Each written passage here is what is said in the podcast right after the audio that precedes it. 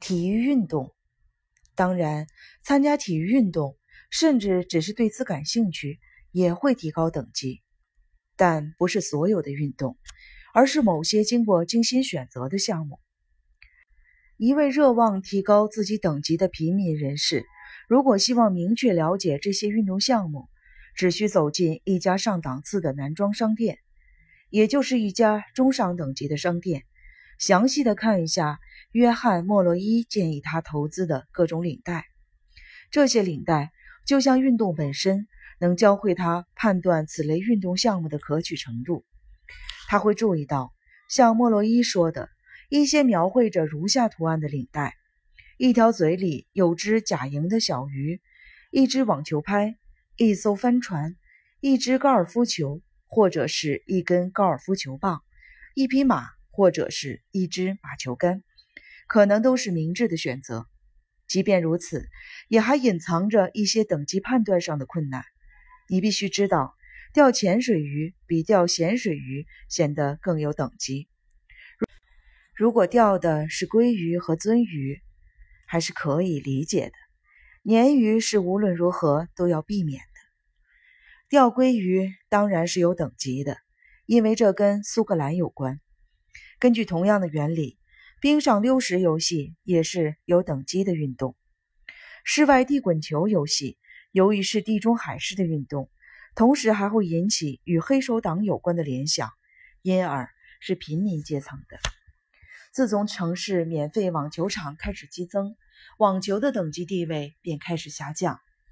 但是，最上层的网球运动依然要求一套漂亮、昂贵的球服和球具，以及价格不菲的网球课程，所以还够格充当中上阶级的体育项目。知道如何驾驶一艘小艇，对于保有中上阶层的地位而言是不可或缺的。甚至驾船技术的好坏便足以体现等级的高低。当然，参加驾船比赛又比驾船兜风更有等级。作为一项高级的体育运动，高尔夫球在今天倒是有些失势。如今，你甚至会在无意中听到上层平民人士大谈他们的高尔夫球比赛经验。但这项运动基本上仍能够满足艾利森·鲁里设立的要求。一项高级别的运动项目，从定义上说，就是一种要求大批昂贵用具或者昂贵设施，或二者兼备的运动。最理想的是，这项运动应该能够迅速消耗物品和各种服务。例如，高尔夫球就是要求许多亩未经耕种、建筑或者用于商业目的的宝贵的土地。完善的高尔夫球场还需要经常的除草。浇水、修剪，并用价格昂贵的机器滚压草坪。事实的确如此。如里所说的，能迅速消耗物品和服务的高级运动项目，还有另一绝好的例子——双向飞碟射击。在这项运动中，一局成功与否的标准是击中飞上天空的陶碟的精确的数目。尽管滑雪如今已经下滑到中等阶级或更低的地位，但它当初可真的是一项有等级的运动。因为滑雪费用昂贵，极不方便，而且只有在遥远的山区才有可能进行。除此之外，这项运动还危险。这就意味着，它像今天的雪橇摩托车和机器脚踏车一样，是白色荣誉的徽章。三个上层阶级成员在冬季与腿部和肘部打上了白色的石膏的来源之一。这种白色徽章意味着某个社会范围内的高度醒目的消费。在这个世界里，根本不存在着无法清偿的债务或者旷工一类的问题。从骑马发生的事故中也能获得白色的徽章。骑马就像驾游艇一样，之所以是项有等级的运动。并不在于昂贵，而是因为它实在太古老，还允许你从上朝下的俯瞰别人。沙利伯恩巴赫用一个相当令人信服的公式来判断人们在中学和大学里从事的体育运动的级别。上层阶级的体育比赛使用的球一般要比其他阶层的小，因此就地位的高下而论，高尔夫球和网球能压倒足球、篮球、排球和棒球，当然还有保龄球。驾驶游艇是最昂贵的运动，也就当之无愧地成为各项运动之冠。这也是上层阶级自我展示的表演艺术，但也存在着一些不容违背的原则，比如人工驾驶依然比机动驾驶等级更高。部分原因是，光转动一下点火开关钥匙和操舵还远远不够，你还得具备一些必要的本领。船应该有相当的长度。至少三十五英尺。如果要换新船，你应该不断的构建同类中更高档的船只，而不是相反。据一名游艇经纪人介绍，船的级别以五英尺为单位增长。他说，顾客们一次增加五英尺，直到他们的船有六十或七十英尺长。游艇应该是不那么舒适的赛艇的式样，而不是那种矮墩墩、随随便便的家用型。后者可能暗示你在船上生活，因此也就表明了你在生活必需品方面的匮乏。由于这个原因，家用船级别最低。这就像拖车式活动房屋，至少在三个方面缺乏说服力：一，如果是活动的这种船，就靠动力而非人工驾驶；二，船内有多个房间，过于舒适；三，这种船可供人居住。上层阶级的小型赛艇则以古风和国际主义为特色。由于既古老又不具备当地的特征，六米长的有帆赛艇级别很高。至于船体的用料，通常有两项主要原则共同起作用，分别从物质、有机体、虫骨几个方面表达着等级的意味。自然材料制成的船要比用于更便宜、更实用的玻璃钢制成的船有等级，因为自然材料曾经有过生命，用它做成船，船就会像东方地毯一样，具有真正的古董的风味。而当船体需要修缮或更换时，花费也会更高。木质船在一些虚荣的船主眼中身价百倍。缅因州。布鲁克林曾经出版了一本叫做《木质船》的杂志，定期提醒他们这种优越感的来由。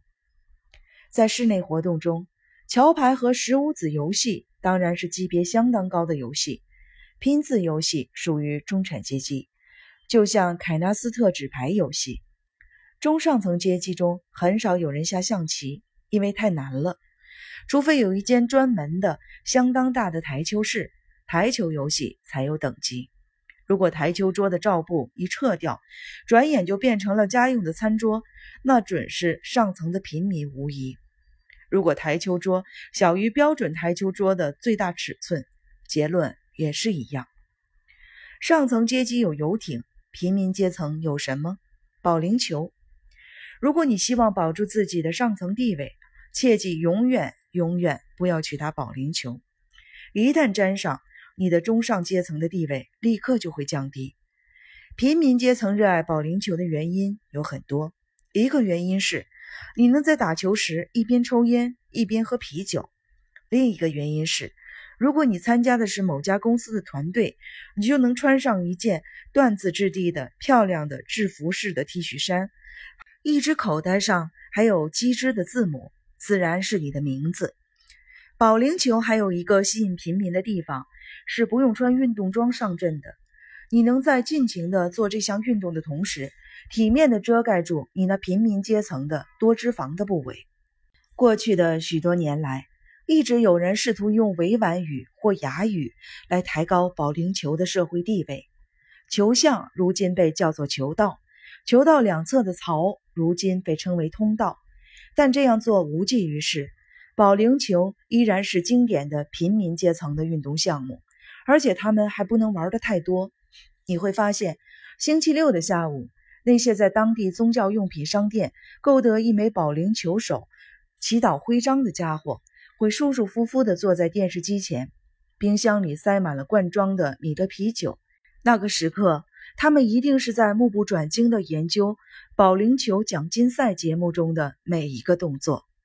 谈到这里，也就不由得要谈谈运动迷和体育运动的等级问题了。由于板球和马球这一类的英式运动在这个国家很难开展，无缘一饱眼福的多数阶层很可能会迷上看网球，哪怕地点是在新晋平民阶级化的、也即将现代化的某一森林小丘。看高尔夫球也不错，在罗德岛州的新港市看美式足球比赛也不差。现场看比赛当然要比电视机转播要好得多。因为那意味着一笔可观的消费。至于看电视转播球赛，比高尔夫球地位低的是棒球，橄榄球则更低，其次是冰球、拳击、普通赛车、保龄球。一度为广告商热衷的运动，比如速度旱冰，则地位最低，因为广告商后来终于发现，这项运动的观众大部分是下层的平民，甚至是赤贫阶层。这使他们苦心经营的电视广告全是白费力气。这些观众买不起任何的东西，哪怕是洗涤剂、防酸剂或啤酒。从那以后，速度旱冰比赛的观众便开始以低命中率、不尽如人意享誉广告界。而这一项吸引他们的运动，很快就从电视屏幕上销声匿迹了。有两个动机促使中产阶级和平民阶层的球迷醉心于他们的运动项目。其一是，他们需要以失败者的身份认同胜利者，他们需要笔直地竖起食指，手舞足蹈地尖叫：“我们是第一！”一名棒球手说：“平民所喜爱的比赛项目的全部目标就是要赢，这就是我们出售的。”我们向许多在常规生活中根本无法得胜的人们出售胜利，他们将自己与自己的球队、一支得胜的球队联系在一起。除了这种从各式各样的胜利中获得的体验外，中产阶级和平民阶层热衷体育运动的另一个原因是，体育运动鼓励了通常与决策、管理与发布见解的阶层有关的炫耀才学、教条武断。记录备案、神秘机制的知识，以及各种各样的假学史。每年秋季的世界职业棒球锦标赛和年度超级杯橄榄球赛，能让每个人都有机会扮演一次博学的凡人者和酒吧间的迂腐者的空谈家，在短暂的赛季模仿上层阶级特有的权威模样，发表意见、颁布消息。也就是说，这两大赛事是一年两度无副作用的机会，似乎出于大自然的匠心，十分离奇，分别在逼近冬季和夏季的极点开始，使普通人也能获得一些自尊。因此，他们就像民主、神圣的日子和举办仪式的场合一样不可或缺。如果一位平民阶层成员对可能导致某著名连队名次上升或下降的原因一无所知，作为精通比赛关键分的行家，他可以假装了解为什么此番战马队或闪避队会赢，这样能够做到满足某种强大的需求。由这些赛事引发的酒吧间或客厅的争论，简直是国会山上和法庭里那些高级辩论的平民阶层的翻版。而对各种证据进行的精明的权衡，各种深思熟虑的推断，则模拟了最高知识阶层的集会和研讨会的必要步骤。此外，反方遭受的讥讽和抨击，足以媲美最好的书评家和戏剧批评家的尖刻和雄辩。